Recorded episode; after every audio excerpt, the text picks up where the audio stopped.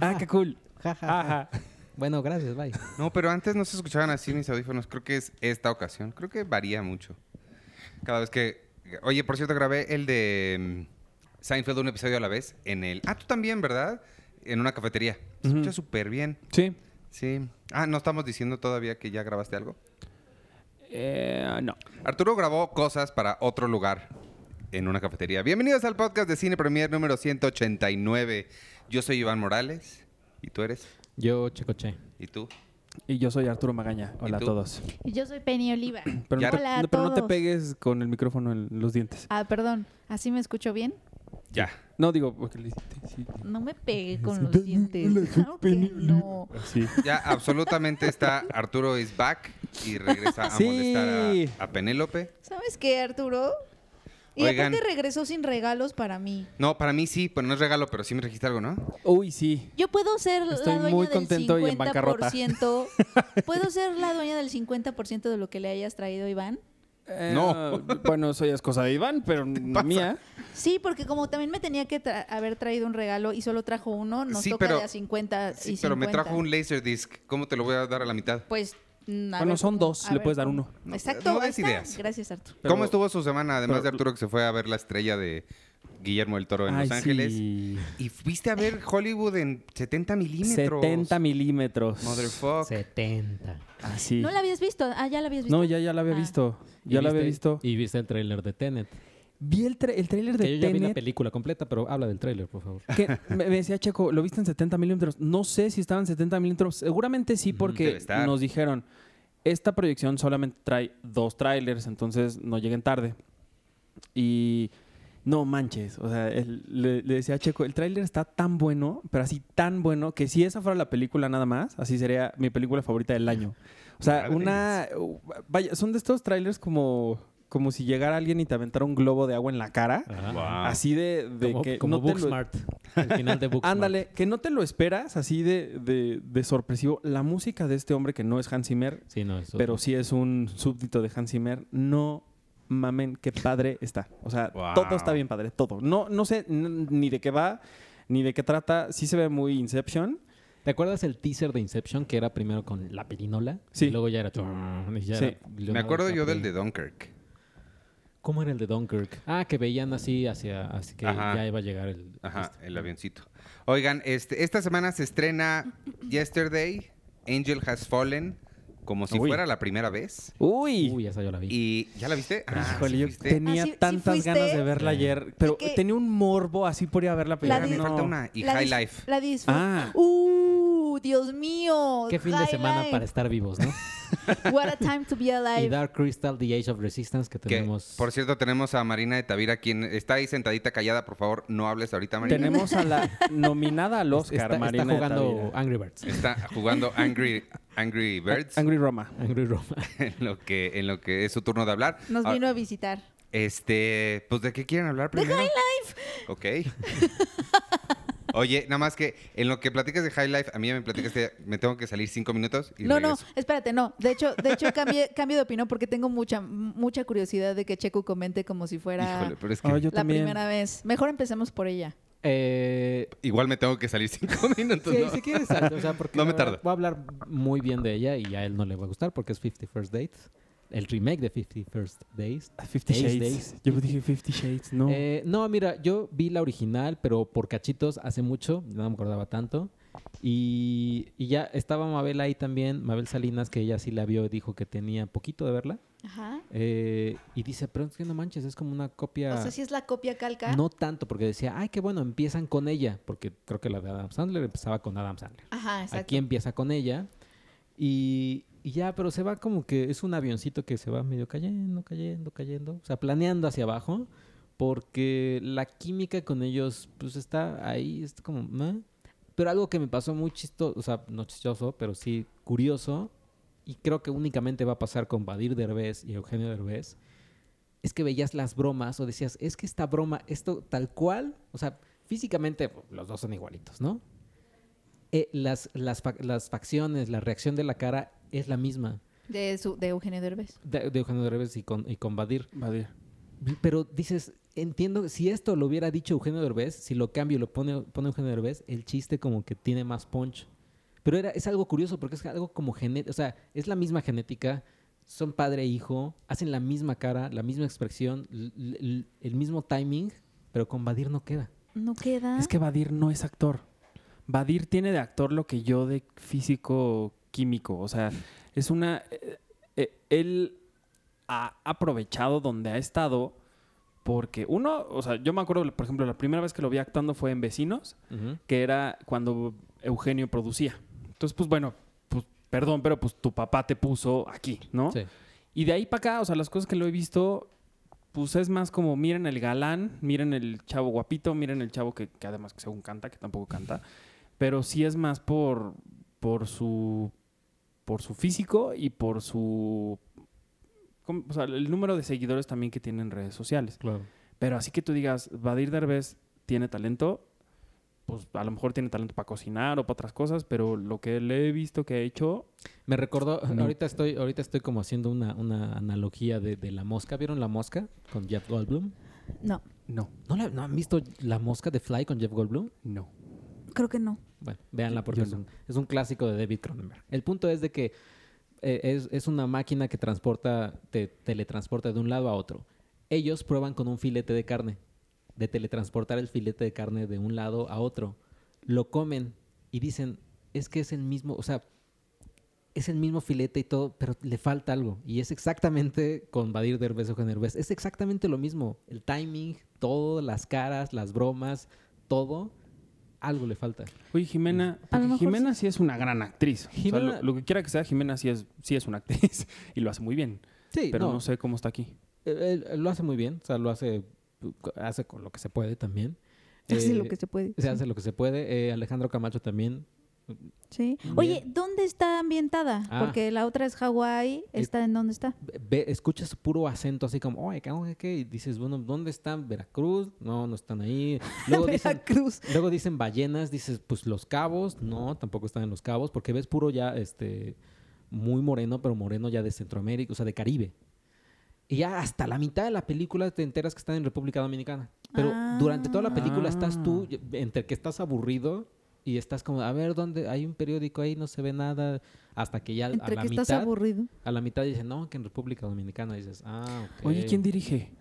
Mauricio Tevalle. Sí. Mauri- Y- eh, él, hizo, él hizo anteriormente otra, no recuerdo cómo se llamaba.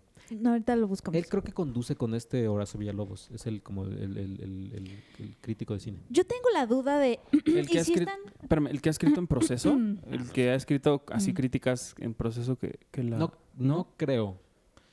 Yo tengo la duda de cómo le fue a la de mm, la boda de tu de mi mejor amigo, la mexicana. En- Mal. En, taquilla, ¿le fue mal? Pues yo creo que le fue tan mal que la estrenaron al día siguiente en, en el canal de las estrellas. Pero no, ah, claro, sí, es que aparte ni, Ni- siquiera ni siquiera ni siquiera llegó a televisión on demand, Así, ni cable. Cinema Golden Ah, Fue, televisión ya. abierta, ¿no? Porque, porque entendería que estuviéramos haciendo estos remakes. digo, lo entendería, digo, a nivel capitalismos.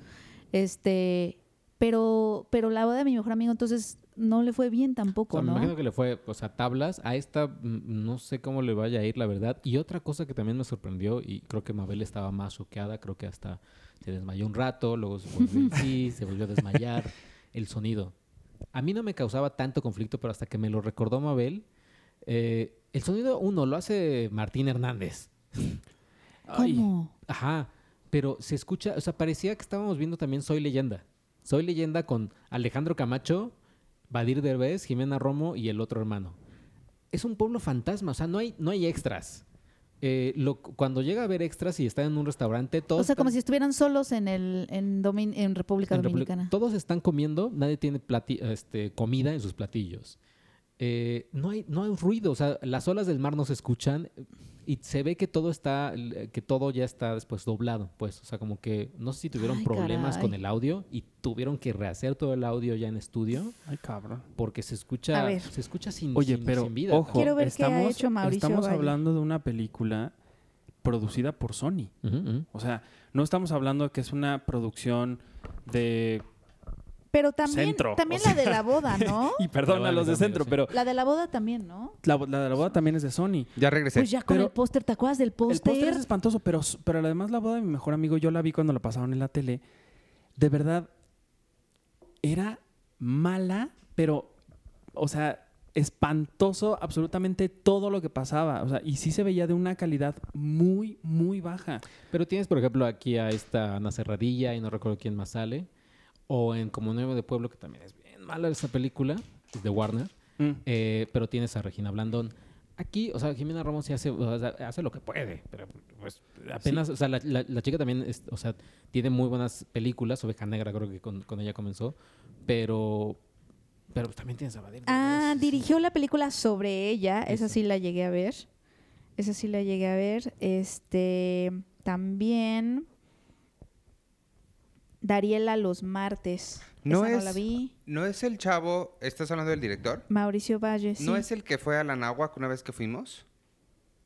Ya está viendo Iván una fotografía que tengo de él en mi, en mi teléfono. No, porque, en mi carrete no, de porque fotos. ese fue de otra Desnudo. película. Sí, Este, sí no, ahorita le vi, le vi el, el- Se una me foto está me yendo ahorita la yo, película. yo tengo preguntas. No, ese es el de mm, la película de Erendira, la de la de que está ambientada en el centro histórico. Ah, claro, sí, Como si fuera la primera. No, No, este, si yo fuera tú, no. con Luis Arrieta. Este. no era si yo fuera tú. Es que todas ese año se llamaban si yo fuera tú, como ah, tú. la de lo, don- donde ah, lo, do- Tú y yo. Mauricio Ockman no, no era Mauricio Ockman. No, sí es. sí Luis es- Arrieta. Luis Eren- Arrieta. Barra la protagoniza. Ajá, Sí, ajá. sí, sí, ya sé cuál. No, yo Sí, tengo una Luis pregunta es bueno. para, para Iván, que es fan de la, de la original. mí me Muy gusta mucho fan. el soundtrack. Eh, yo no recuerdo. ¿Ella cuánto tiempo había tenido del accidente ahorita que está? ¿Cuánto tiempo Ay, no tiene me- así? No me acuerdo, tanto, pero como cinco años. Y, No y- me y- acuerdo. pero, por ejemplo, ¿comía exactamente lo mismo? Sí, diario come lo mismo. ¿Qué come? Waffles. Pero no, en cinco años no engordas comiendo waffles Ay, diario. Sergio, pero es una No, comedia. no, Pero tiene- es Adam Sandler y O sea, todo ya en su estamos hablando de una- los hoyos argumentales de la primera. Sí, o sea, Pero no. es que cinco años guapo, o sea, te- también calma, o sea, ay, se Pero no se los come porque hace casitas con ellos. No, pero comen algunos, pero y se preocupan porque le crece el cabello. Y a ese sí, ese sí, ese sí, con cuidado con el cabello, pero no con tu diabetes o con tu, con tus triglicéridos altos. Sí, el Pero la- es ácido que úrico. ella, acuérdate que nada más juega con sus waffles, no se los come. ¿No la viste bien? no. Además, tiene los genes de Drew Barrymore. Hace un, hace casitas. bueno, aquí también hace casitas. Además, ¿qué tal que el resto del día es muy sana? Pues eh, en, la, en esta, es que te digo, yo no me acuerdo tanto, tienen hasta el cumpleaños del papá y es lo mismo, pastel. Sí, todos O los sea, días. No, manches, o sea, pobrecitos. A ver, Sí, yo, bueno, ahí hay problemas desde la yo soy, premisa yo central. soy cero fan, cero fan de Adam Sandler, de verdad.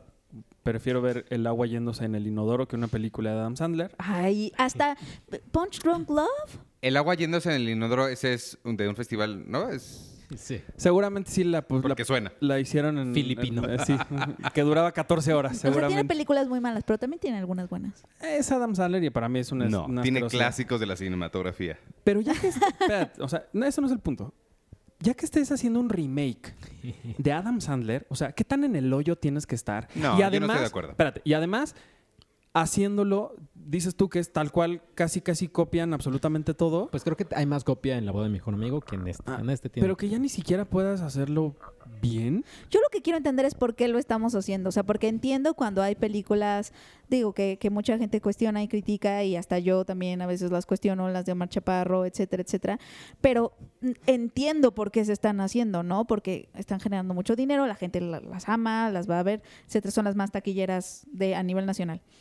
Pero no entiendo qué está, cuál es la carta que está jugando pues Sony con estos remakes. O sea, porque a la boda de mi mejor amigo no, no le fue tampoco bien en taquilla. Yo, no yo, creo que, yo creo que su carta es, mira, Videocine está haciendo ahorita muchas comedias exitosas. Están haciendo comedias, entre comillas, originales. Mis Reyes contra Godines, etc. No Manches Frida no es original, etcétera, ¿no? Y. Sony es, bueno, nosotros queremos meterle al- a, a la industria del cine mexicano. Eh, le vamos a meter con un presupuesto bajo, obviamente, pero no nos vamos a arriesgar con historias originales. O sea, con, así. Vamos a arriesgarnos con nuestro, las, las, los derechos que tenemos de películas que tenemos que ya están garantizadas, comedias como La boda de mi mejor amigo o esta 50 First Dates. Vamos a hacer la remake. Yo siento, a mí, a, mí, a mí me parece, digo, obviamente yo no la he visto, entonces no voy a opinar sobre la película, pero por lo que estás diciendo tú, donde más falla es en nivel de producción, es en valores de producción. Sí. Entonces, de, de entrada, pensando, quitando tu gorrita de, de artista creativo que a- amante del cine cinéfilo y poniendo tu gorrita de nada más ejecutivo, sí entiendo la decisión de utilizar un título ya conocido y localizarlo para que tenga éxito aquí.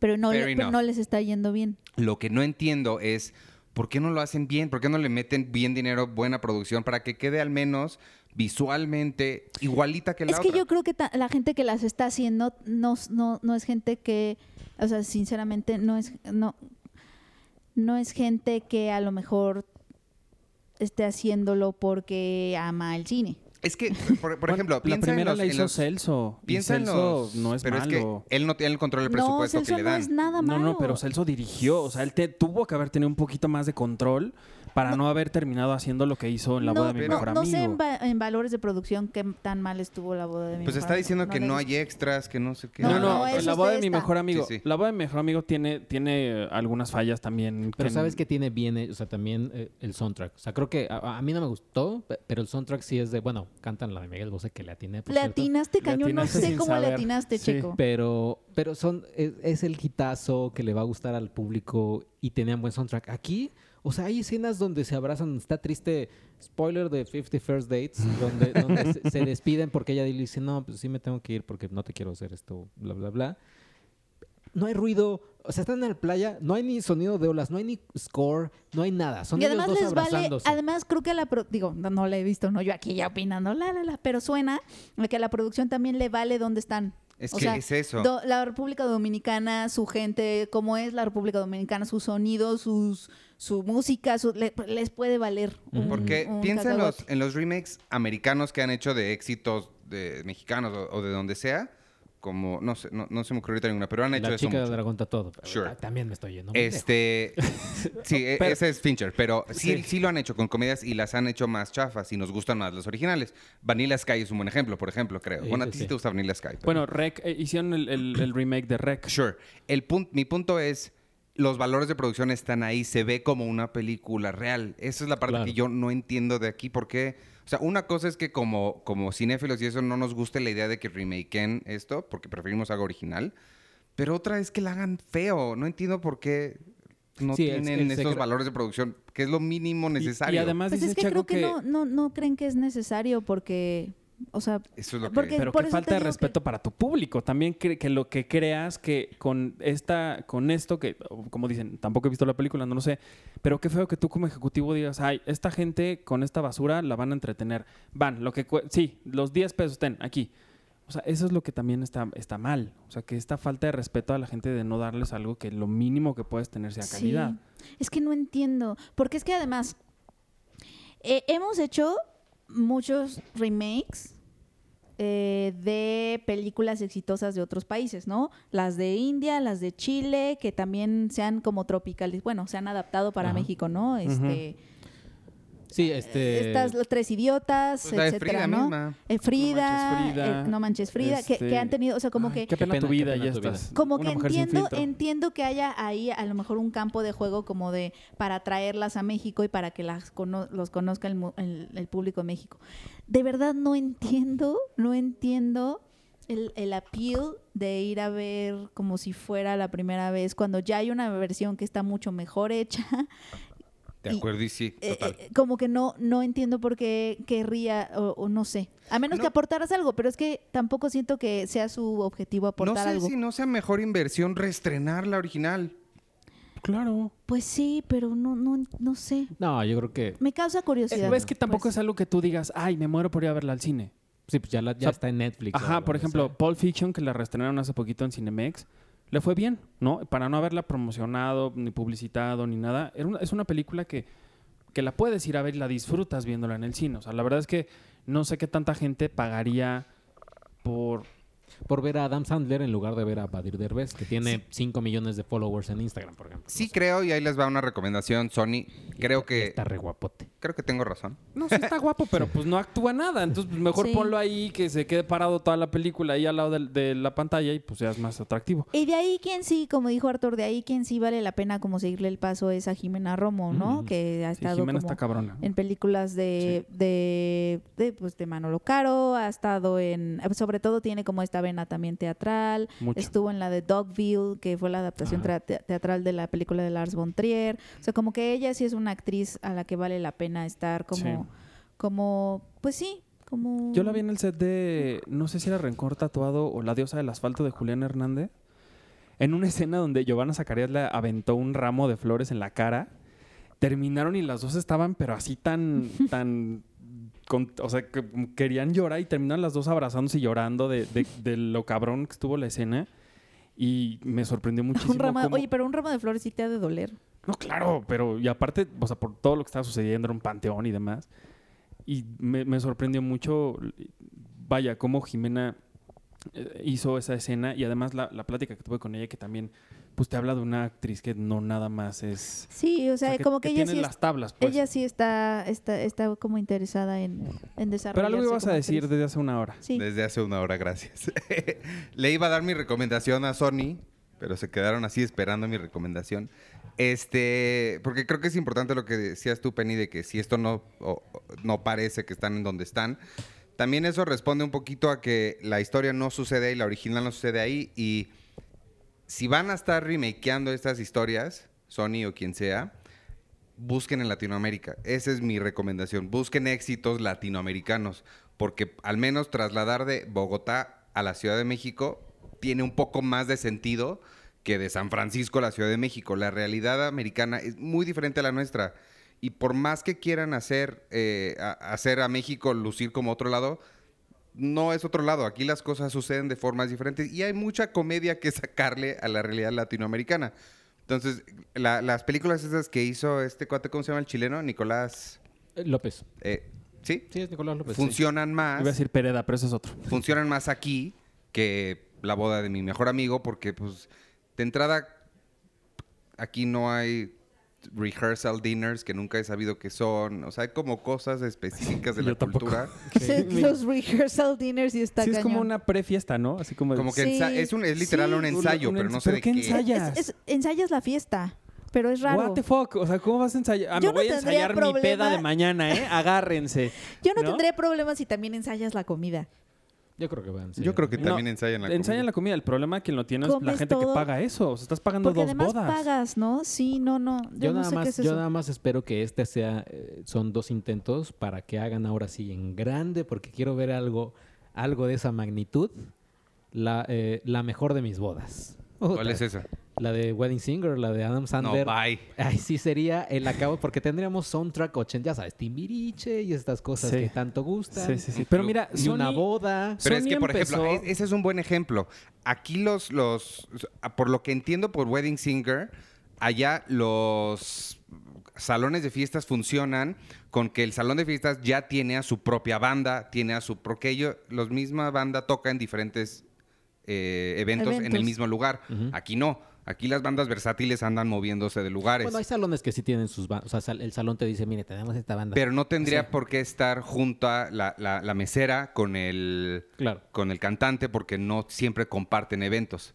Son detallitos pequeños que yo creo que sí importan a la hora de estar poniendo Es- una cosa en... Ese sí, pero que te meta cinco años waffles todo el día, no. Exacto. Pero mira, Sony empezó, digo, no, no sé antes, pero la- cuando regresó al cine mexicano fue con el Jeremías. O sea, ellos no, eh, ellos no la pagaron, fue una producción de Mónica Lozano, pero ellos la distribuyeron.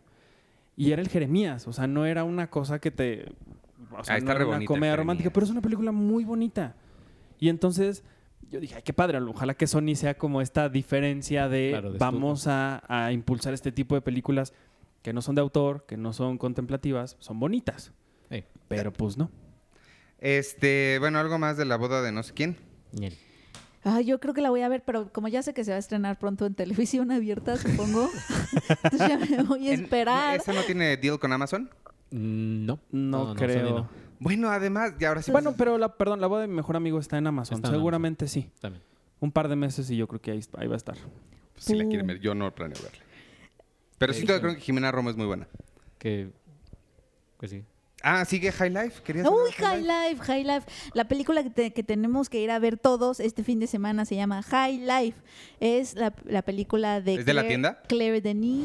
Con Batman. ¿Hay una tienda llamada High Life? De trajes. ¿Ah, sí? Sí. ¿De eso se trata? No sé nada de marcas. No. Bueno, no. Yo tampoco, y no sé por qué Iván sabe estas cosas y nosotros no. Sí. voy a los a centros lo mejor porque no, comerciales. no, trae, no tenemos dinero para trajes. High Life Yo es, O los es- compramos en Suburbia. es de la high class. La moda al mejor precio. ¿Cómo es?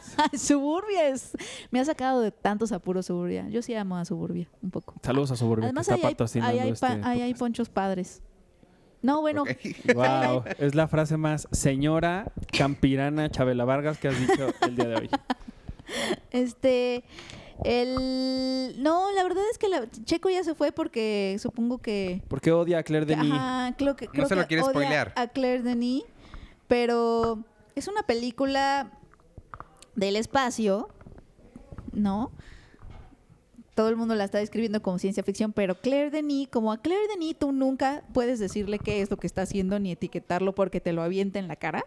Ella está diciendo que no es ciencia ficción y tiene un poco de razón porque eh, es su primera película en inglés. Claire Denis, esta es, es- esta es una cineasta francesa que se ha caracterizado por hacer películas chistosamente todas son sobre, so- todas son historias sobre hombres, o sea, masculinas, ¿no? Incluso como que Claire Denis sería como esta directora que se, se reiría carcajadas de estas personas que, que creen que las cineastas mujeres las necesitamos porque, necesi- porque necesitamos que haya alguien que hable de mujeres y que las cineastas mujeres entonces hablan solo de mujeres. Ella se reiría a carcajadas porque se le ha pasado toda su carrera hablando de hombres, ¿no? Y como de cuerpos y, y- Sí. y, eh, eh, así. ¿Cuál, cuál fue su anterior a esta? ¿No fue Ay, una con... con... eh, fue, fue la de Juliette Binoche, Juliette Binoche. Let, Let the Sunshine In, creo que se llamaba en Ajá. inglés. Y aquí vuelve a protagonizar Juliette Binoche, muy diferente, porque Let the Sunshine In era como una historia de amor ahí medio quirky. Sí. Y aquí Juliette Binoche lo que hace es hacer un- una científica loca. O sea, es que vean los elementos. Está Robert Pattinson, que es la primera estrella de Hollywood que protagoniza una película de Claire Denis, ¿no? Eh, es su primera en inglés. Es en el espacio y además tiene a Juliette, a Juliette Binoche como una científica loca, medio. O sea, que quiere como hacer experimentos de reproducción en el espacio. Entonces, Ándale. lo que hace. O sea, eh, Ridley Scott, ¿qué? Ajá. lo que sucede es que son estas personas, bueno, se trata de un grupo de convictos que tal cual los mandan al espacio como ratas de laboratorio porque pues son criminales, los mandan en una misión, o sea, tienen que llegar a un hoyo negro para agarrar energía para la humanidad.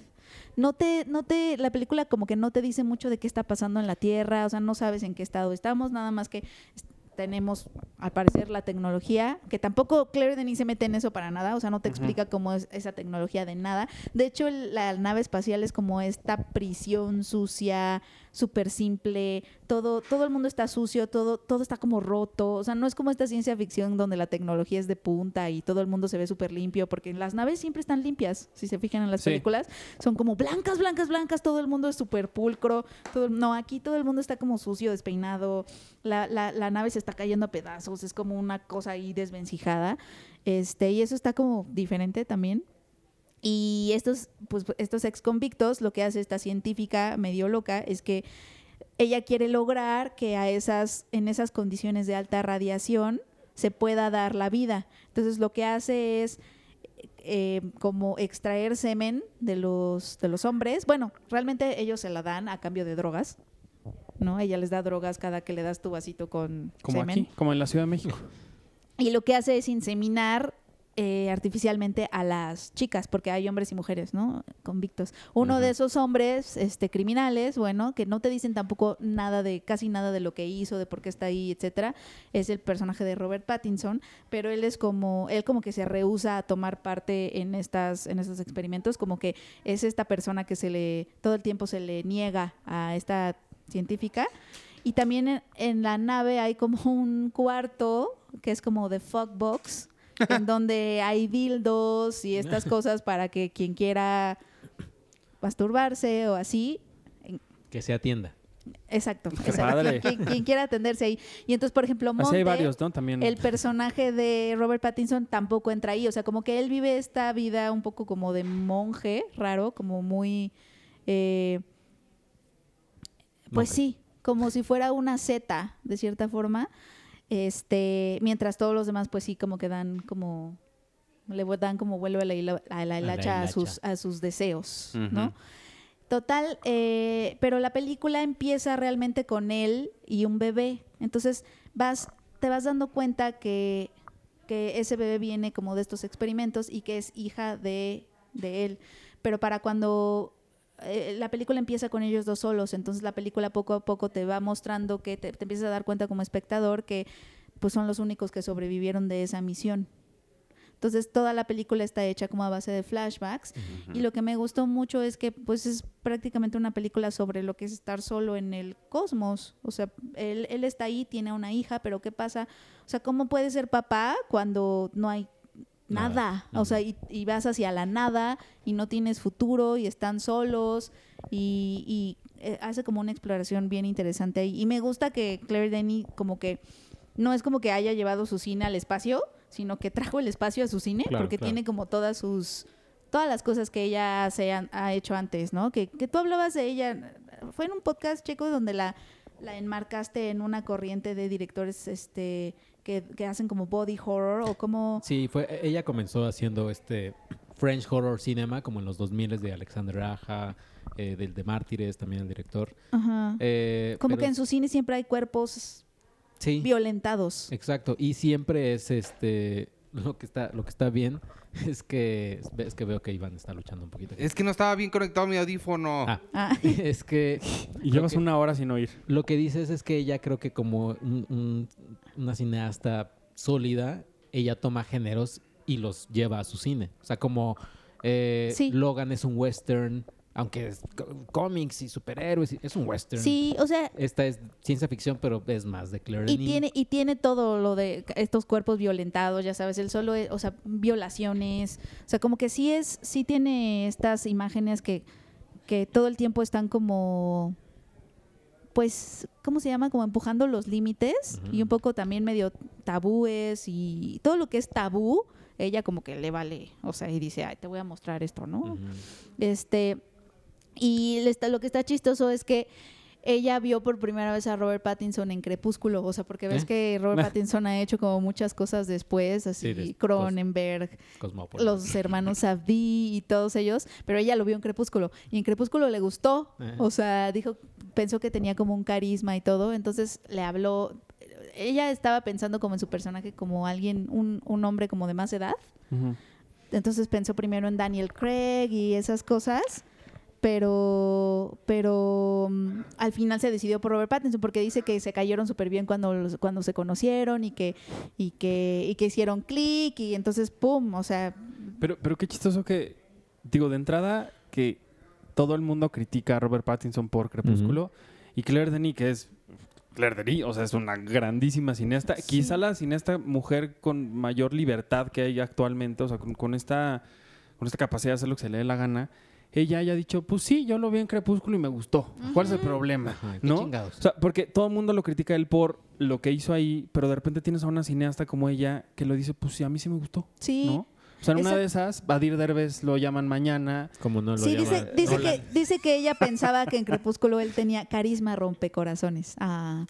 Pero aparte, este, lo que también está padre es que ella sí tenía, o sea, como que hubo un, mo- hubo un momento, ella ha dicho, en el que sí se cuestionó un poco, este, con- o sea, contratarlo, porque dijo, a lo mejor es, es, es porque es- prácticamente es una mega estrella, Robert Pattinson. Sí, O sea, es un ídolo juvenil incluso, ¿no? Entonces dijo, a lo mejor esta como dimensión de ídolo que tiene como que medio puede estorbar un poco como para justamente que desaparezca en el papel o a lo mejor sí es too much, pero dice que, que Robert Pattinson tiene esta habilidad como de que se te olvide perfecto que es esta persona que no puede caminar en Londres sin que se le vayan encima chavitas. O sea, como que él sí tiene esta capacidad camaleónica de justamente que ya se lo hemos visto. Es que lo que te iba a decir, o sea, está cabrón que él sí, bueno, tanto él como Kristen, Kristen Stewart, Stuart. Stuart. Qué chistoso O sea, que los dos, ¿no? después de Y Crepúsculo, eran novios. que tú creerías que seguirían como por esa línea, los dos se fueron al lado opuesto, del cine, que es trabajar con gente que en tu vida creerías que Y serían, no solo eso, sino que los dos son grandes actores. hacen Y muy de- bien. Y de Harry Potter sería,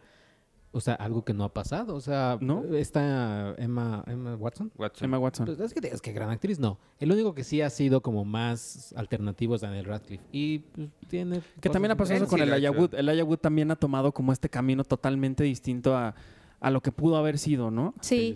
Y eh, la escena que a mí, por, por- sí usa CGI poquito, ¿no? Que eso también es algo nuevo para Claire Denis. Además de que es la primera película en toda su, su filmografía que hace en un set, porque siempre ha ido a las locaciones tal cual. Este, Pues hubiera y, ido. y contaban anécdotas chistosas porque llevado al chivo justo como ella está acostumbrada a ir, o sea, cuando filmó la de Beau Travail, que es como muy, muy este como una de sus películas más así aclamadas, eh, es sobre unos soldados que están en Djibouti, en África. Y, y pues tal cual era irse, tuvo cuatro semanas, todo muy como, como de guerrilla, como Ajá. ella podía como cambiar de decisión.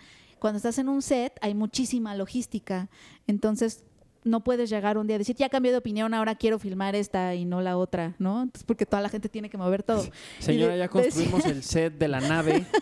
Decían que, o sea, que, que, que filmar con ella sí es como, o sea, como que todo el mundo la ama, pero al mismo tiempo es un infierno. A ver, dile que no. Ajá, exacto. O sea, que todos la amaban, pero que, que sí, o sea, que sí trabajar, dicen que si trabajas en un set de Claire Denny, puedes trabajar en cualquier set. O sea, es la Miranda Priestley de... O sea, dicen, dicen, hasta ella dice, sí, yo creo que yo no soy muy agradable cuando estoy en el set. O sea, ella lo dice, dice, pero, pero creo que la gente, pero la gente con la que trabajo sí me ama. O bueno, espero que sí. Así, entonces que sí los pone como en un nivel de tensión a todo el mundo y que sí era como súper problemático porque la primera vez que trabajó en un set y cambiando de, de- de- cambiando de opinión así en las mañanas de qué era lo que quería filmar en ese entonces, pero pues así. Y lo que me cabrón. gustó mucho fue que, o sea, la imagen que tiene tiene CGI, pero la imagen del espacio que más se me quedó grabada y que siento que es como más así de, oh, él, hay algún momento en la película en el que está, abre la puerta de la nave y se ve negro, negro, negro, pero no crees que se ve negro con las estrellas, no, se ve negro, pero es un negro profundo y empieza a aventar, digo, para no ser spoilers, él avienta cosas, ¿no? De esa, digo, avienta cosas, sí, cosas. Avienta, empieza a aventar algo al vacío. Pero el negro que se ve en la, en la puerta, así sí es sobrecogedor. O sea, y siento que no había como ningún CGI Que te pudiera hacer sentir eso. Claro. Creo que son cortinas. O sea, creo, ella habló como de que rodeó a su nave con cortinas negras. Pero ese negro, te lo juro. O sea, y aparte está aventando. Está aventando algo al- a ese negro. No, no, no. Es una cosa así muy sobrecogedora. Porque justo es una película no sobre el futuro. La ciencia ficción siempre es sobre el futuro, poquito, ¿no? O sea, como.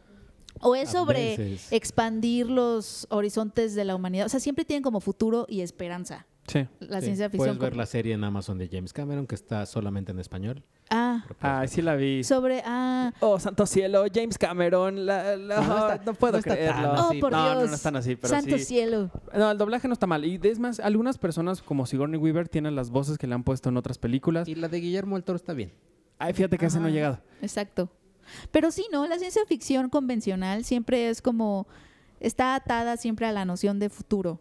Como ya sea por la tecnología que vemos y, y que las películas, o sea, una historia que sí le pone atención a la tecnología de punta o algo así, o por descubrimientos, los descubrimientos científicos, o porque los seres humanos están yendo a un lugar eh, que va a expander sus horizontes. O sea, Sí. siempre es como ver hacia el futuro hacia adelante. Y esta película justamente te hace sentir que no hay futuro, que estamos flotando todos en la nada y hace cuenta que como si la Tierra fuera esa nave.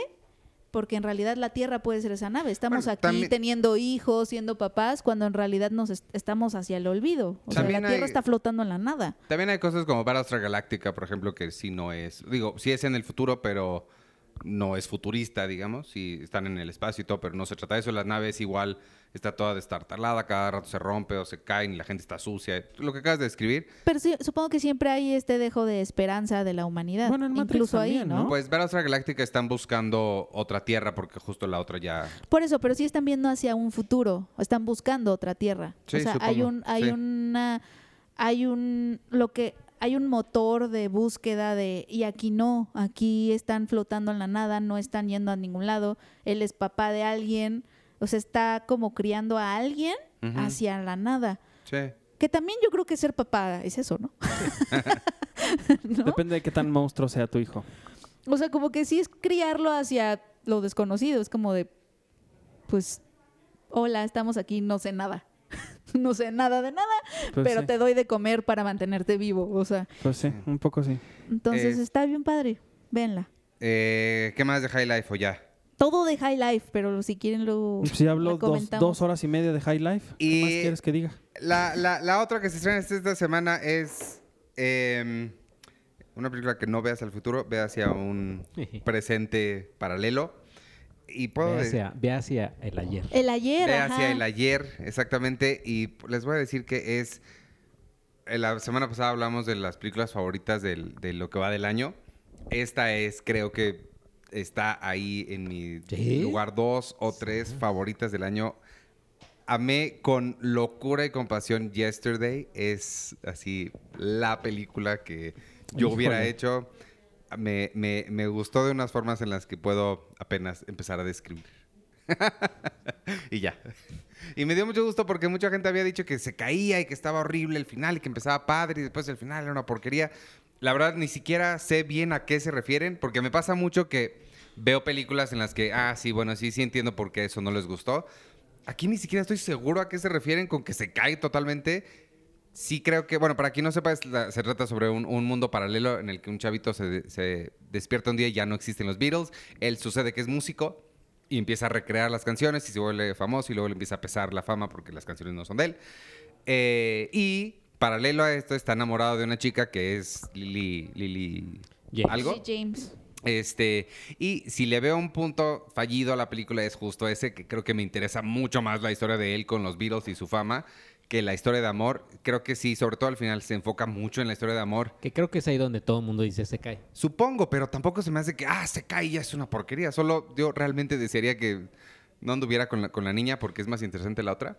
Que además ahí se me hace muy, es como que la niña está preciosa y neta nunca te habías dado cuenta que está enamorada de ti. se me Ajá, hace sí, como le, le planta ahí sendos besos así en el cachete. Bye. senos y besos. Yo no vi Senos esa y besos parte. en el cachete. Sergio, no puedes decir eso ya. Pues Danny Te va a caer la policía del pensamiento feminista. Este, pero fuera de eso, fuera de eso me encantó y este y ya fin. ¿Ustedes qué les pareció? ¿A ti te Yo no lo he visto. ¿Lo han visto ustedes? Solo sé, he oído críticas malas. Leí un tuit de Luis Gerardo Méndez. Que me, que me, me dijo que yo le iba a amar y tenía razón. Y, y ya. ¿Tu Penny? Pero particularmente yo no soy tan fan de los Beatles. Ajá. Entonces, no sé. ¿Tú la viste? Yo la vi. A mí me gustó el principio. Me gustó el principio. A mí me gustaron A mí los me- títulos. trailers. no, es que esto- ahorita yo voy a hablar de los títulos. Es que creo que creo eh, el actor también Himesh Patel también es increíble. O sea, y me gustó muchísimo que él es eh, bueno, es, es de ¿qué es? In- ¿India? India es Sí. Esa es tiene británico, pero ascendencia, es británico, Ajá. o sea, él él es en la película su personaje Jack Malik es británico, pero tiene ascendencia india y su Sí. familia también. Y me encantó que eso no fuera un issue para Ah, nada, no, claro. ni, ni, ni se mencionara, ni se explorara, ni se- simplemente es algo que sucede. en punto. una de esas es pakistaní. ¿eh? Este, no, no, me gusta que justamente su, su etnia no sea parte de la trama, Sí, de ni la del trama. conflicto, ni de nada. O sea, simplemente se, pues, es británico y punto. Es, es- estamos- es un chavo que vive, es inglés. Que es lo de que Rami Malek les pidió a los de James Bond. O sea, yo soy el villano, pero mi villanía no No tiene, que no venir. tenga nada que ver con mi, ni mi religión, Sí. ni mi test, ni Aquí no tiene nada que ver nada. O sea, él, él es un músico que quiere, que quiere ser exitoso y no lo está logrando y así lo invitan a un festival. Es muy tierno porque lo invitan a un festival. Por fin lo invitan a un festival en una carpita y es la carpa de los niños y hay tres niños viéndolo tocar y así. Como la guardería. Ah. Este, lo único que se me hizo un poco invero, lo- hay- hay- hay- tengo varios problemas con la película. La- lo primero es que la, la gran premisa, que es que los Beatles no existan, eso me hubiera gustado que se explorara más, porque sí está padrísimo conocer un y mundo. genera mil preguntas. Genera Sí. muchísimas preguntas porque además él googlea en algún momento Oasis a ver no si hay nada. existe y no está. Y él dice, no. Y se queda pensando y dice, ok, it makes sense. It makes sense It ¿no? makes o sea, sense. como que, Sí, como pues. que sí está padre que sí, también, no solamente los Beatles no están, sino desaparecen varias cosas. Algunas que no tienen nada que ver Ay, con los sí, Beatles, Una que sí dices. mm, pero sí es un mundo en donde no ¿cuál? existen varias Casi, casi cosas. el agua, casi, casi.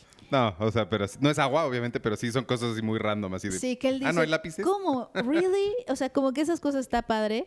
Lo que, lo que se me hizo muy raro fue que, o sea, Lily James, que es preciosa, y ella juega esta juega el rol que hemos visto infinidad de veces en todas las high school movies de los 90, el rol de la amiga que está enamorada de él y él no se da cuenta que está enamorada, que ella está enamorada de él, entonces y él se da cuenta muy tarde y hombres. cuando se da cuenta ya es demasiado tarde y la quiere recuperar. Tienen que desaparecer los Beatles Lo para que, que- se diera cuenta. Lo que no me gusta de la película es que abandona su premisa increíble por esa historia de amor que hemos visto en mil, mil veces. veces. O sea, como que sí, como que sí se abandona un poquito. Yo no siento y, que la y abandona. ahí, a mí se abandona. Sí. Bueno, yo sí.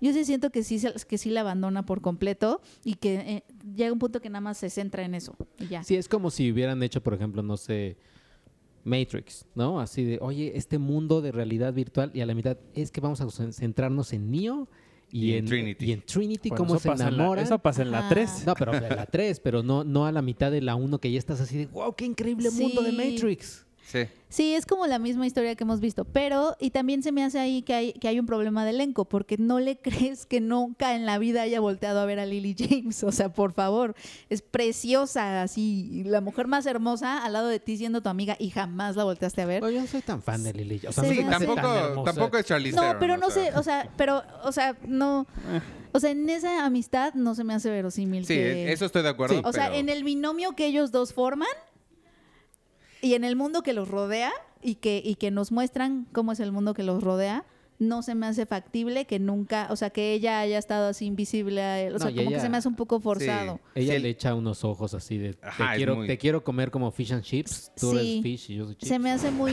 se me hace muy, porque sí, se me hace muy inverosímil. No, Muy pero inverosímil. ella sí es, es guapa. Es- es muy guapa, entonces, Y- y- eh, ella es la de mm, Orgullo, Prejuicio y Zombies. Ajá, exacto. A mí algo... O sea, que ella sea tu, tu mejor amiga de siempre y nunca la has volteado Sí, a ver en la vida. Pero Ah. Se me bueno, hace muy extraño. hay hombres que somos muy estúpidos, entonces bueno, pero sí, pero fuera de eso está, o sea, creo que él interpreta las canciones de los Beatles- súper bien.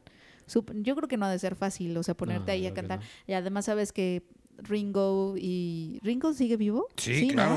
Sí, yo por un momento Y dije. Ringo, Ringo y y Paul, Paul. están ahí out there viéndote. Y sí hay una sorpresa muy bonita. O Sí. sea, sí hay una sorpresa que dices, oh, sí. Y a mí lo que no me, o sea, tam- también me saltó, sí dije, ay, se ve que se echaron todo lo- el dinero en los, las canciones de los Beatles. Ah, eso sí, ¿eh? Eh, lo que no me gustó, como las transiciones, o sea, cuando habla Yesterday, y se, se ve que es así como hecho con iMovie, casi casi con el, la marca de agua de editado con iMovie. O sea, Ah, sí. eh, los títulos así enormes, o como, se ve muy de PowerPoint. No, pero pues es que eso es- así está. No me acuerdo si Hard Day's Night o Help tiene los títulos así. O sea, es.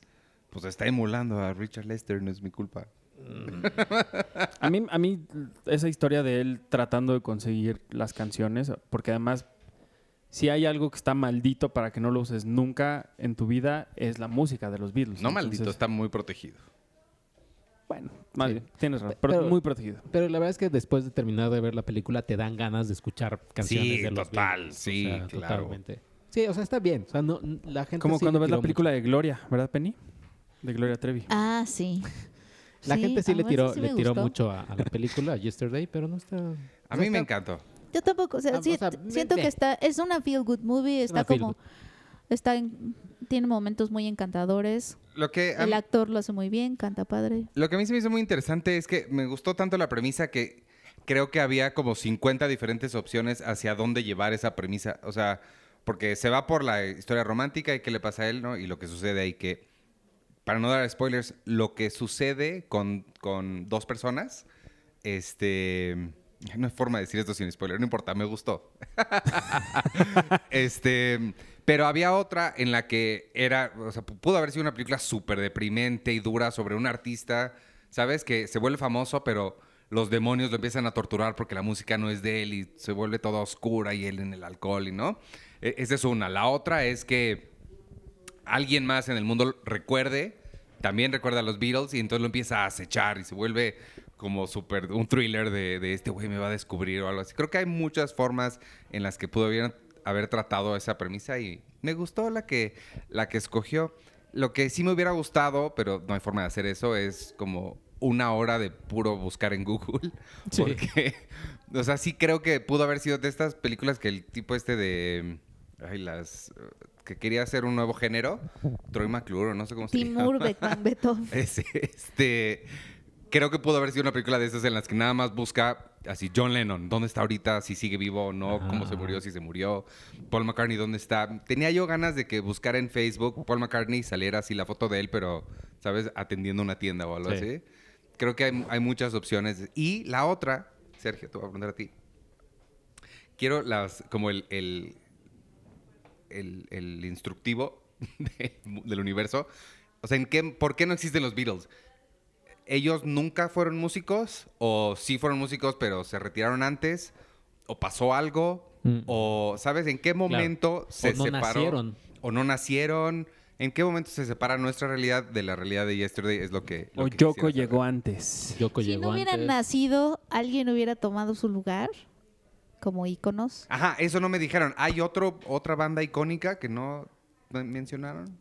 O sea, bueno, tampoco Danny Boyle iba a crear un universo. Queríamos un universo. por ejemplo, interactivo donde tú pudieras seguir el camino que quisieras, ¿no? Apple, Apple, quién sabe cómo, o sea, qué sería Apple sin los Beatles. Por porque, ejemplo- porque Steve Jobs era fanático de los Beatles Sí. y todo eso, o sea, ¿Cómo se llamaría Apple? ¿O no o existiría no Apple? existiría Apple, Steve Jobs qué habría hecho. Mm, ¿Cómo se hubiera sea- vuelto famosa Julie Taymor? Ajá. Ajá, O sea, ¿ves? todo igual, y, o sea, tanta implicación en música, en, en- en todo, en, no sé, García Márquez era fan de los Beatles, por ejemplo. Yo quiero, yo quiero que, que sí inventen. Ay, que inventen un programa en donde puedas desaparecer algo del mundo y que por medio de qué- algoritmos ¿Qué, qué sería? no? la computadora te diga qué, qué cambiaría. y No, que sea un videojuego como mi Red Dead Redemption, sí. pero el mundo sin los vas a explorar. y- Sí. Bueno, ¿qué más? Ya nos vamos a... Vámonos con Marina, ¿no? Para Sí. que ya ahí Sí. la pobre ya desesperada. Sí, sí. Este, vamos a escuchar la conversación que tuvieron ustedes tres con Marina de Tavira sobre... The Dark Crystal, The Age of Resistance. Yeah. que Sí está- pero sí tendrías que decirlo con tu voz de Dark Crystal. Que es así la Con tu voz ¿eh? fantástica. Ajá. ¿Cuándo se estrena? Este viernes. Este viernes. En- Este viernes, En. Netflix. Y es la secuela... No, precuela. Es Precuela. una, es una serie precuela. De, de Dark Crystal, que es un clásico El ochentero de animación de. Jim Henson. Este también... De Kim Henson. La de Jim Henson Company también armó estos mopeds, digo, estos puppets. La nieta de Jim Henson. Entonces, este, pues está visualmente sepa, yo no he visto ninguno, este, pero viene Marina a hablarnos de eso. Entonces, vámonos con ella y regresamos ya para los comentarios y nos despedimos, ¿les parece? Sí. Sí. Ok. Eh, Marina Tavira, muchas gracias por venir aquí al podcast. Gracias, gracias a ustedes. Ya saben que me encanta platicar con ustedes. Eh, pues eh, vienes preparando, bueno, vienes presentando The Dark Crystal, eh, The Age of Resistance, Sí. ¿verdad? De Netflix. Exactamente, es una serie de 10 capítulos de una hora que se estrena este viernes eh, por Netflix.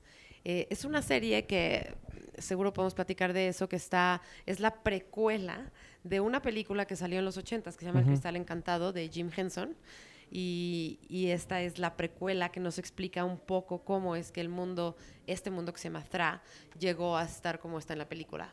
Aunque claro que no hay que haber visto la película para comprender nada de la serie, pero ¿Y cómo fue trabajar con esto que es tan, tan icónico para muchísima gente de la animación Sí. y de todo este tipo de historias que de verdad atesoran muchísimo lo que, lo que se hizo en el 82? Pues esa es, esa es la razón, la verdad, que a mí me, me inspiró y me entusiasmó para ser parte de este proyecto.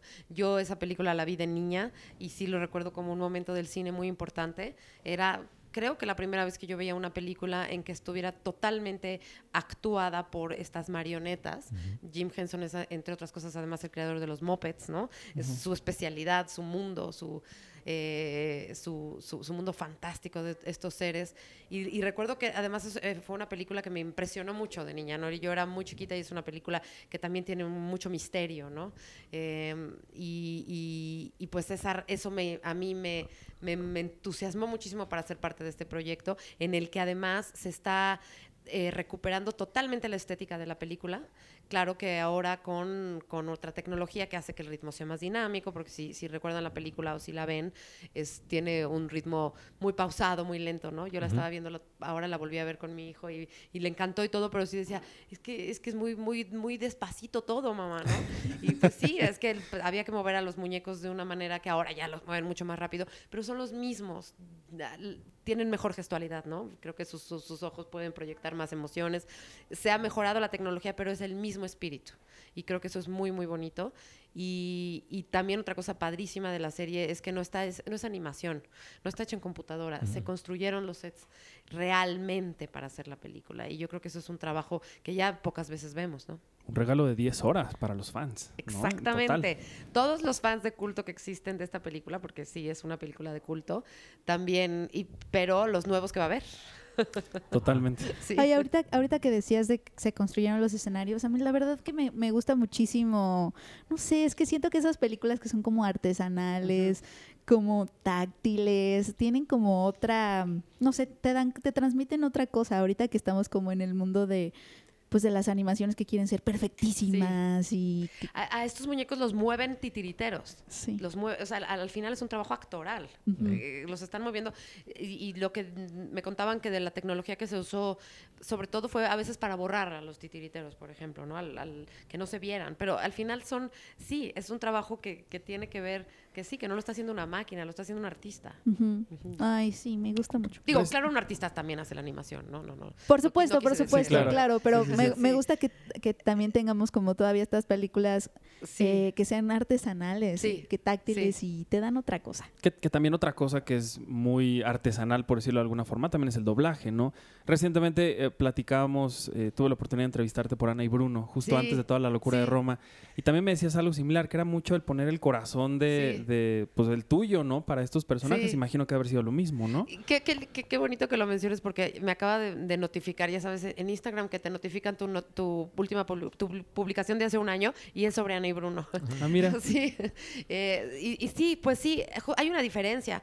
Para mí, esta es la primera vez que yo hago un doblaje. Lo que se hizo en Ana y Bruno no es un doblaje, sino es, es, es crear al personaje, lo platicábamos esa vez, de origen, ¿no? Todavía no se hacía la animación. Carlos Carrera hizo la animación después de haber grabado todas las voces. Entonces, mm, eh, realmente el muñeco se adapta a la voz del actor. Aquí es al revés. Es- Esta vez sí. Sí doblé a un, a un personaje, Modra Farah, que ya había hecho otra actriz británica, que entonces yo tenía que cuadrar mi emisión a la de ella y a la de la, la boca del muñeco. Entonces técnicamente tiene una complejidad distinta. Y, pero pues también es una creación actoral al final, ¿no? Claro. Escuchas, si estás escuchando, es muy difícil porque estás escuchando el texto en inglés mientras estás haciendo el tuyo en español. Y, y entonces encontrar la libertad creativa dentro de eso, pues es difícil, pero es un reto muy interesante. ¿Cómo se encuentra? ¿En dónde se encuentra la libertad creativa en ese caso, por ejemplo? Pues evidentemente estás influenciado un poco por el otro actor, que es el que creó el personaje de, originalmente, pero, pero sobre todo estás inspirado por el muñeco que estás viendo. ¿no? Y como estos muñecos además, lo que les decía hace un momento, que tienen una expresión preciosa, de verdad, son, son marionetas y sin embargo mm, puedes ver sus emociones. Entonces yo en un momento dije, quítenme el sonido, quiero solo verla. Y, y quisiera escuchar la, la voz también de, por ejemplo, de Jesús Zavala, que hace el personaje de Rian, que es el héroe de la serie, eh, y, y- no al de inglés, o sea, quiero escuchar las dos, y, y también verla sin sonido. Y entonces, eh, en base a ella, empiezas a crear la voz. Eh, Es un trabajo que también es rápido, eh, tienes que encontrarla rápidamente porque tienes mucho que doblar y, y vas como...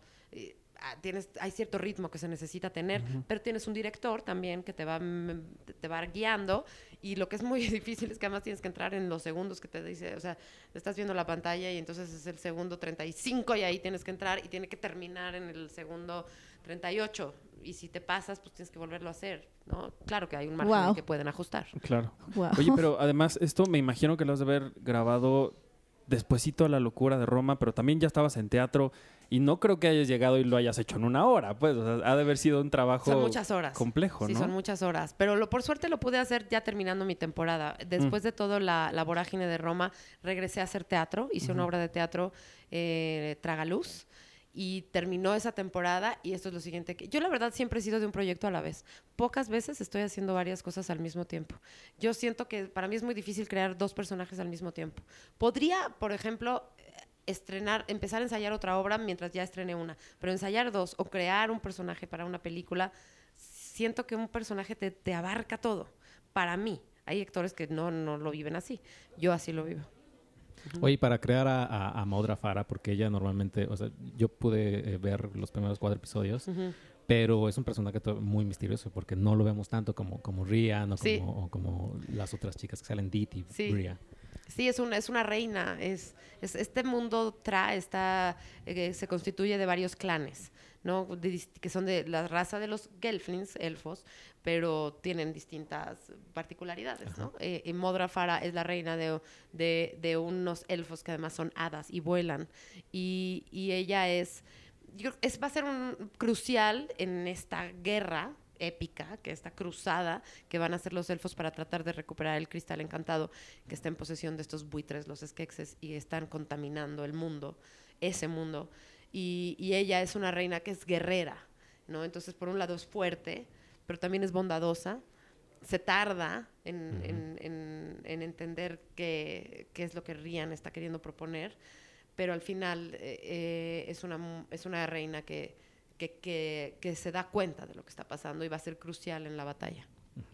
En esta, en esta, en este legado que tiene, que tiene la película, en el que se han escrito infinidad de libros, se han grabado infinidad de entrevistas y demás, hay muchísimo material para consultar.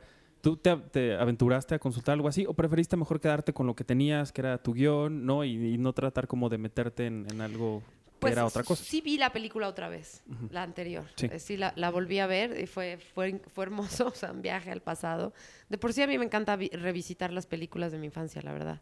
Eh, Este, eh, para mencionar otra, Laberinto, es del mismo creador. Ah, claro. Y tiene Sí, todo claro. el look, tiene todo el look. Inolvidable, ¿no? Inolvidable película. Es el mismo. Bueno, ¿y, qué otras películas de tu infancia has revisitado recientemente y, y- y Pues te la ha guerra de las galaxias. Es que es horrible lo que... Es que si me escuchas, te voy a decir cuántos años tengo. Pero E.T., por ejemplo. este, ya ahí nos quedamos, ¿no? Pero bueno, luego también a veces vemos nosotros de niños, vemos películas Sí. casi que eran del, de así. Atrás también. Atrás, ¿no? De- de la- de- sí, ya desde entonces había una película muy, muy vieja que yo veía mucho cuando era niña. Es La Fiesta Inolvidable. No sé si recuerdan esa película. The Party. Es, esa, es mucho anterior, pero la acabo de incluso de volver a ver. Oye, pero ¿qué disfrutas de verla, de visitar tus películas de la infancia? A mí, a mí me gusta porque justamente me evoco muchas hasta olores, ¿no? A veces. Ajá. Este, ¿qué es lo que tú disfrutas de ver tus películas? En, de- en este caso del Cristal Encantado me pasó que recordé el cine donde la vi, que era, y aquí hasta conecta con Roma, estos cines grandotes. ¿No? Estos cines grandotes que hasta te podías quedar. Ah, claro. ¿no? Que podías La ver la siguiente película. voluntaria. Ajá, podías ver la siguiente película. Y me- mi papá me llevó a verla con mis hermanos. Pues, normalmente lo que hacíamos los domingos que salíamos con él era ir al cine. Y, eh, y me acordé del cine. No puedo acordarme cuál era exactamente. Debe haber sido algo como el Ariel. Un cine gigantesco que estaba en. Polanco donde ponían películas para niños normalmente. y había intermedio. Entonces en el intermedio los niños corrían a la a la, bueno, corríamos a la como rampa que estaba frente a la pantalla. Eso ya no pasa. O sea, Eso ya ¿ustedes no recuerdan pasa. algo así, no? ¿verdad? No, No, para nada. no. Yo me acuerdo del el cine del Castillito que afuera Ajá. había había La linterna mágica. Ah, sí, sí, que sí. tenía Mickey Mouse y Mickey Mouse y afuera sí. me acuerdo había como una verbena de cosas de que te regala, bueno, compra nadie te regalaba como, nada. como en Roma. Como en Es Roma. como en Roma, en Roma, tal sí. cual. Sí, te comprabas tu El tu- muñequito de la película. el muñeco de la Sí, película. Pero, Pero que no lo, lo- no lo vendían en el cine, en el centro comercial como ahora. Exacto. Sino que era un vendedor que lo había Afuera. hecho. Eh, Pero aparte era como Un salir de un concierto porque salías y además de los muñecos vendían estos lobby cards que le llaman, que es este como steel con la ficha de la película. Una cosa muy rara que hoy la gente las atesora como si fueran Oye, pero así. ¿cómo ese vendedor tenía a, la sirenita el día que, o sea, él la hacía, se estaba estrenando la película? Pues claro, o sea, es que la gente de- eh, inventa cosas maravillosas para Sí, sobrevivir. Yo compré todos. Totalmente. Sí, Yo no. compré todos, Sí. todos. Mi papá ya hasta me prohibía así de, pero no te Ya voy a comprar más. esta vez, ¿eh? Y yo, bueno, y sí me compraba. Que tampoco eran las cosas así mejores hechas del mundo, ¿no? Pero pues estaba Pero eran No, pero era la ilusión, ¿no? Exacto, lo tenías con un cariño así Sí. maravilloso. La ilusión de salir y tener el... Bueno, ya pa- todavía pasa, pero ya es más, está más institucionalizado, pues, o sea, es un comercio más, digamos, en regla. ¿No? Sí, exactamente, sí. Oye, hablando ligeramente relacionado con esto, vi que hace no mucho pusiste una foto, o Isa López puso una foto tuya que se encontraron en algún lugar de este viaje que ella también tenía por todas sus cosas, Sí. tú también con Roma. ¿Cómo fue también reencontrarte con ella y, y, pues bueno, hablando, reencontrarte con tus películas que habías hecho en, en el pasado? Claro, Isa, Isa estuvo, estaba justo en Londres filmando una serie, Britannia, eh, cuando estrenamos en el Festival de, de Londres. Eh, no cuando se estrenó la película en Londres, sino en el festival, es que fuimos dos veces.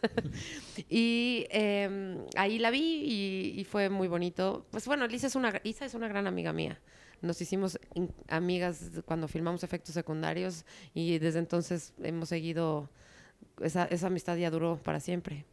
Y todas estas personas que, que te has encontrado en tu, en tu carrera, también cuando ganaste el Ariel, estuvi- tuvimos la oportunidad nosotros de estar afuera, donde te re- de- de- después de que te dieron el premio y abrazaste a Leonardo Ortiz Gris Ah, con claro. mucho cariño. Es decir, mucha Ujú. gente también a la que, Sí. que tienes mucho cariño. Pues ¿no? con Leo justamente hice una obra de teatro que se llamó Obsesión, un texto de Jiménez Calante, una dramaturga mexicana. La, lo había- la- la hicimos hace poquito. Y, y me encantó que él se ganó también el Ariel a Mejor Actor de Reparto. Sí. Sí, lo quiero mucho. Es que sabes qué pasa con esta profesión, que se crean vínculos muy fuertes, porque trabajas contigo, con tus emociones, con tu biografía, con tu historia, compartes cosas muy íntimas con el otro, con, ya sea con el director o con el actor. Entonces se crean vínculos muy fuertes. ¿Y en dónde es más fuerte? ¿En el teatro, en el cine o, o haciendo doblaje ahora que también Uy, tienen la El experiencia? doblaje es una experiencia solitaria. Ah, sí. Es una experiencia solitaria con tu personaje, con el director, no tienes al otro actor al lado. En el caso de Ana y Bruno sí, porque te digo que era otro, pro- otra- otro proceso, entonces sí tenía a los actores enfrente. Pero este no, este, este es con tu personaje. Con tu personaje, que además están tan bonitos, vuelvo a decirlo. Estás, es que de, de verdad, cuando los vean, eh, van a ver cómo, cómo transmiten y cómo está. Este, te- hay, hay de todo. Este, este, esta serie tiene pues la- es que la fantasía es muy vasta. Y, y yo creo y además Jim Henson es uno de los bueno es su Sí, es el especialidad. maestro, ¿no? pero pero en este caso es una experiencia solitaria. No, es con tu personaje nada más.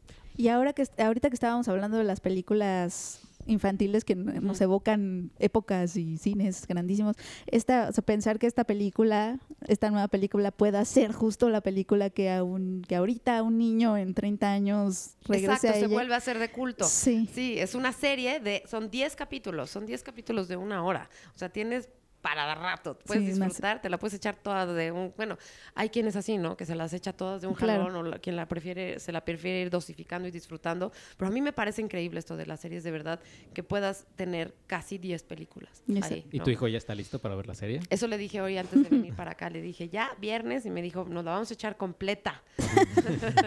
O sea, Sí. tal cual, casi de viernes Sí, a sí, amanecer sí, sábado. Sí. 10 horas en el sillón. Sí, sí, sí. Pues, eh, pues muchas gracias, Marina. No, por- gracias por- a por ustedes. venir Qué, aquí. qué linda plática. Y, y, pues no se pierdan eh, este viernes y obviamente del viernes a para adelante. Ahí eh, se va a quedar. Ahí se va a quedar Ujú. la serie para que, para que la vean y escuchen el trabajo de Marina y de, y de, Y del, de Jesús Zavala, que es Brian, el, el, el protagonista, el que, héroe de la que, serie. que sufre demasiado. eh. Bueno, lo que ¿Sí? yo- híjole, ¿cómo, cómo, cómo sufre? el sí, pobre- el- sufre, el sí, sufre. Pero es un personaje muy bonito. Es muy que bonito. Tiene un arco precioso y es el héroe. Ujú. Oye, Marian, rápidamente, ¿qué viene para ti después de, de, esta, Ay, de ahorita, este estreno? ahorita de verdad estoy descansando. Sí, voy a hacer cosas, sí voy a hacer cosas que estoy revisando y todo, pero eh, te- fue muy, la obra fue desgastante, realmente fue precioso trabajo, pero fue, eh, ahorita estoy disfrutando de como, esto, hacer este proyecto fue como un bálsamo ahorita después de la obra y, y me voy a echar un ratito, unos mesecitos de descanso. Que no los habías tenido en, En dos años, ¿no? En muchos años. No solo dos estos últimos de locura, sino en muchos. Sí, hace rato no sé quién le decía que acabo que de pronto descubrí que llevaba más tiempo de fines de semana en un teatro que haciendo otra cosa y creo que ahorita necesito lo otro. Y qué mejor que descansando viendo la serie donde vas a estar. ¿no? Exactamente. Marina, y muchas gracias. escuchándote. Ajá, sí, eso, eso no sé si me va a encantar, pero, pero escuchar a los demás sí. Gracias, gracias. Marina. Muchas Gracias a gracias, ustedes. Marina.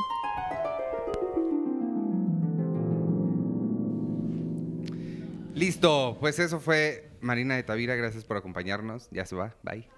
Y este, vamos nosotros con los comentarios, ¿les parece? Sí. La semana pasada preguntamos, a ver Arturo, conteste eso porque tú no preguntaste, tú no contestaste la semana pasada, ¿cuál es tu película favorita del año en lo que va del año? Este, mientras Ay. lo piensas, cinco segundos. Eh, ah, preguntamos, es que te- no estuviste dos semanas. Preguntamos esa y cuál es eh, tu personaje favorito de los últimos 25 años. Personaje de cine o televisión favorito de los últimos 25 años. Eh, ay, no, no llegó a los comentarios, se congeló mi de esta. Ahí está. Nos dice Leyland Ríos Espinosa. Siempre busco las películas que recomienda Penny, nunca me falla. Amé Pájaros de Verano y, aun- Eh, y aunque Diamantino me quedó a deber en algunos aspectos, no. varios plot holes, agradezco y disfruto sus recomendaciones y la manera tan apasionada de hablar de ellas. Mi personaje favorito de los últimos 25 años es Hal, el papá de Malcolm. Ningún papá de la TV es tan cool como Hal. Leyland, ah, y se contesta, dice también, posdata, Jenny es Penny. Se burlan de aquella vez en que alguien la llamó así en los comentarios. Y yo no me acuerdo. Y, dice, y por lo visto les tengo que recordar porque escribí lo anterior. Alguien comentó en el podcast 188 que Penny debería hacer un podcast con Jenny y todos se preguntaron quién demonios es Jenny. Por eso nos está diciendo. Ah, oh. O sea, nos ya. está explicando su explicación. Ya entendí, ya entendí, ya entendí. Oh. Eh, Jason de Chancla dice, hola a todos, qué bueno que se retrasó en subir el podcast hasta hoy viernes porque es mi cumpleaños y lo tomaré como un excelente regalo. ¡Feliz cumpleaños! Feliz cumpleaños. Tengo una larga lista de personajes favoritos, entre ellos Arya Stark, Chandler Bing, pero mi voto va para Walter White, Hal Wilkerson. Estoy volviendo a ver Malcolm el de en medio y es increíble la cantidad de posibles referencias entre ambos personajes. Ahora ella tiene dos votos, Hal. Eh, Néstor Soriano dice, pregunta muy complicada por el absolutismo que se debe manejar. Eh, ta, ta, ta, Pero contéstala. Ericito dice, uno de mis personajes favoritos es Ruby Rod, el de Quinto Elemento. Mira, la transgresión que logra Chris Tucker con un personaje que tiene tantas connotaciones sexuales. Siempre que lo veo me parece tan adelantado a su época y que además para mí el Quinto Elemento son dos películas. Pues es que era del futuro, por eso estaba adelantado. eso. Qué babas. Uno antes de Ruby Rod y otra cuando aparece puesto que se roba la película. Ulises Uriel definitivamente Spider-Man desde la serie animada del 94, pasando por la película de superhéroes con Spider-Man 2 hasta la cúspide con Into the Spider-Verse. Lorenzo Valdés, mi personaje favorito del cine de los últimos 25 años es Finn Bell de Grandes Esperanzas. Y mi personaje favorito de la televisión de los últimos 25 años es Dawson Leary de Amigos... Dawson's Creek se llamaba Amigos y Amantes. Creo que sí. Órale. Amigos y amantes. Elvis Rodríguez, no pude contestar la semana horror. pasada, pero mis películas favoritas del 2019 hasta ahorita es The Black Man in San Francisco y Long Day's Journey into the Night, que una la vio en el Festival del Torrento y la otra en el Festival Internacional de Cine de la Cineteca. Y mi personaje favorito es Hans Landa. Pablo Hinojosa dice que el mejor personaje de los últimos 25 años probablemente sea Walter White, pero personalmente mi favorito es Bender de Futurama. Por otro lado, me gustaría externar una duda para Arturo y Penny, si es que Iván lo considera pertinente. Voy a ver si lo considero pertinente. Ok.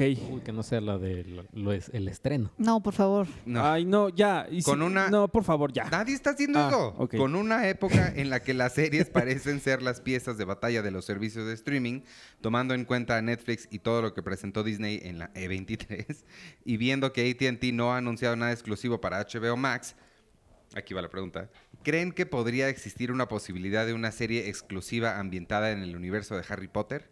Y de ser afirmativo, ¿creen que la mejor posibilidad podría ser una serie sobre la vida y la obra de Vol- Lord Voldemort? Gracias y saludos. Hay una Hay serie. una serie que ya están haciendo Sí. del universo de justamente para Harry HBO Potter. Max, Sí, este, en el universo de Harry Potter. emocionante! Ah, la verdad es que sí. Y te voy a decir por qué. Porque Sí. hay tantos personajes que pudieron haber hecho de Animales Fantásticos y dónde encontrarlos una saga estúpidamente increíble y no sé por qué no lo están haciendo. Yo lo que quiero es que exploren. Yo quiero ver más de Harry.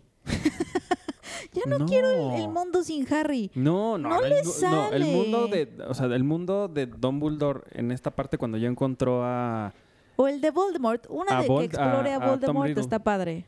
Esa, pero todo esto que están haciendo ahorita es como Mira, toda, toda la época de, de Tom Riddle en Hogwarts me interesa, sí.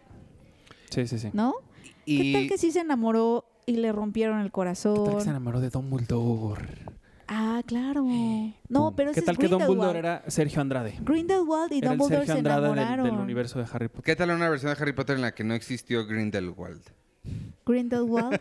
No estaría nada mal. Manolo Lozano dice, eh, mi personaje favorito de los últimos 25 años, voy a hacer trampa y voy a nominar a dos.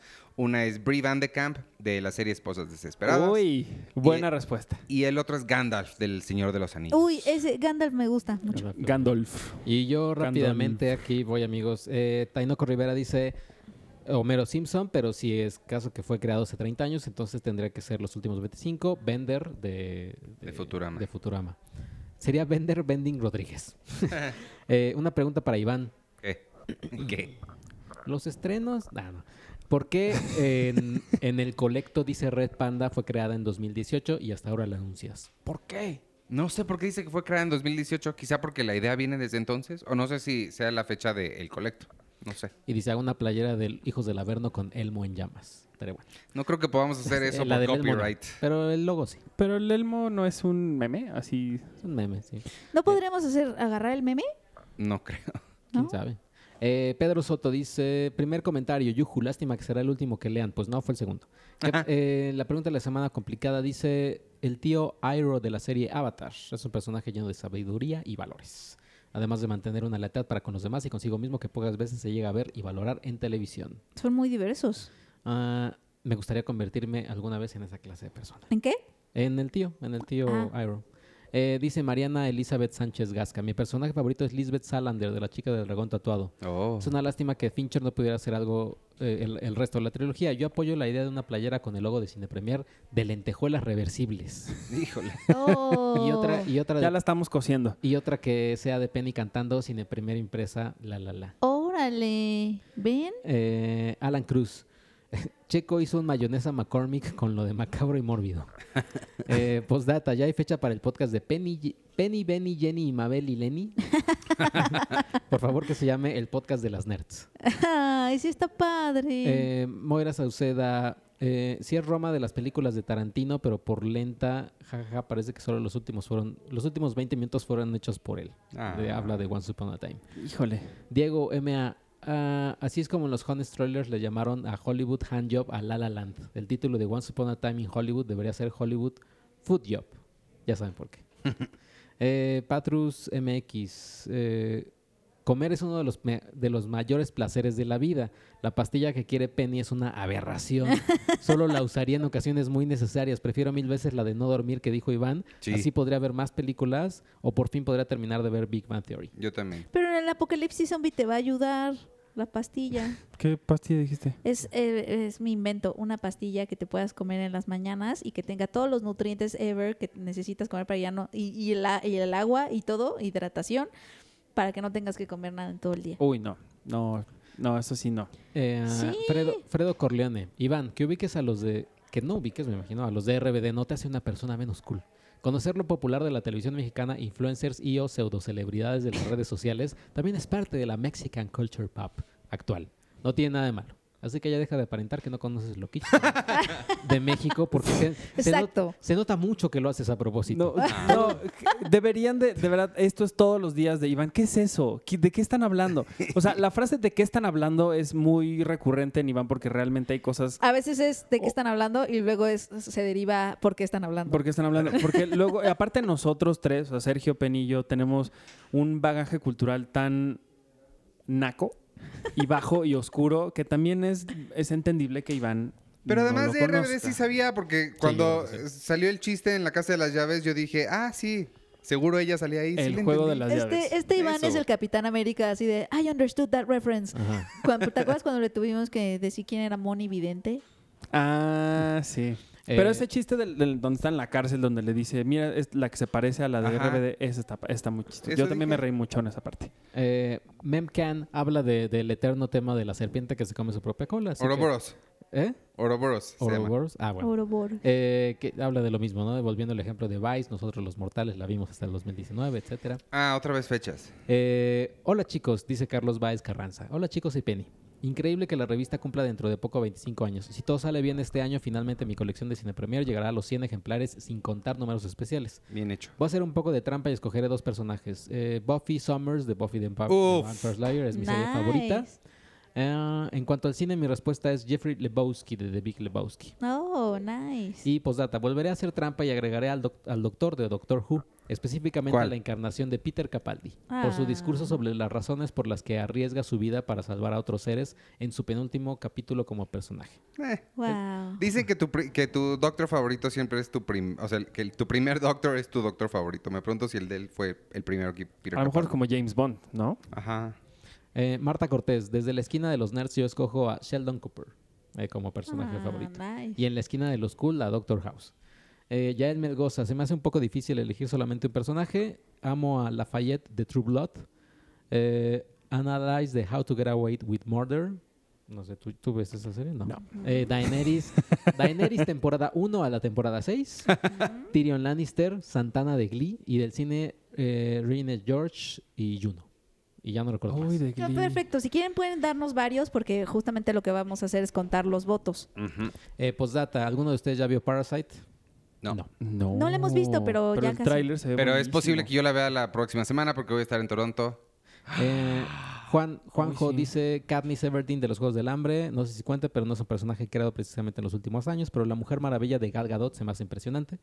Brandon González, mi personaje favorito es Fleabag de Phoebe Waller-Bridge. Hay que ver esa, hay que ver Creo que es Fleabag. alguien con quien todo joven en crisis se puede identificar. Un abrazo grande a todos desde Guanajuato. Soy un gran admirador de su trabajo. Ay, Y dice Iván Nieto, hace 22 minutos, es el último que estoy contestando. órale. Cine, Mía y Sebastián de La La Land. En televisión, Jack Shepard de Lost. Y por cierto, ahora que vi Once Upon a Time, alguien más ha notado que Checo se parece a- muchísimo a Timothy Olyphant.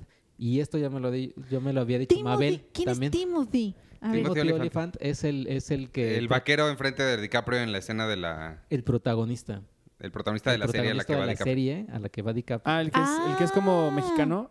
El, no, no, No. no, no, Es el que sale creo que en Santa Clarita de Ayot. ¿no? Ajá, también Santa Clarita. O sea, No, no, no, que- pero que su personaje es mexicano. Este, Madrid, no sé qué. Sí, es- no me acuerdo, ¿No? no, no sé. Nada más es que es el vaquero al que llega y se toman un... Sí. Yo pensaba que te parecía Madrid, mucho a Rami Malek. Madrid. Madrid. Y dice Mabel también, así que. Bueno, vámonos entonces porque ya se nos vino el tiempo encima. Nos escuchamos la semana que entra. Métanse a elcolecto.com para que compren en Red Panda. Escuchen este viernes Hijos del Averno. El lunes Seinfeld un episodio a la vez. Síganle insistiendo a Arturo para que algún día de su vida vuelva a ser Friends un episodio a la Ya vez. había dicho que era el jueves pasado o este que viene, pero este que viene no va a ser porque me tuve que ir de viaje la semana pasada y ya no pude hacer lo que quería hacer. Ajá. Entonces, aguántenme una semana más porque viene algo padre. Y este... en y la cara, como en Yo, Booksmart. yo soy Iván Morales, me pueden seguir en arroba Iván Morales y en todas las redes sociales de Cine Premier, arroba Cine Premiere, con la E al final en Twitter, Instagram, Facebook, en Spotify, en todos lados. Y despídense ustedes. Eh, yo soy arroba checoche, un saludo a este Badir Derbez. a Eh, Sony. Y, y- y ya vean The Dark Crystal o vean eh, High Life o vean Yesterday. Si quieren sufrir, pero bien y bonito, vean 13 Reasons Why, temporada 3. es, un- es Ay, una aberración. y es un- híjole. es- eh, no, no tienes idea de lo, de lo Dios horrible santo. que es. Sí, yo vi el primer capítulo nada más y, y no sé si seguir o no, pero es No, demasiado no, mi morbo. Sí, no, es horrible. Este, yo soy arroba Penny Oliva. Muchas gracias. No, me encantan sus comentarios, amigos, pero no se olviden de contestar qué personaje eh, es su favorito de Tenemos cine y TV. Acuérdense, va a ser una votación. No dejen que su personaje, sus personajes se queden fuera de, fuera de la lista. Empújenlos, háganles campaña y voten. Campaña. Yo soy Artur Magaña, me pueden seguir en arroba Artur HD y, y ya. Adiós. Ok. Bye.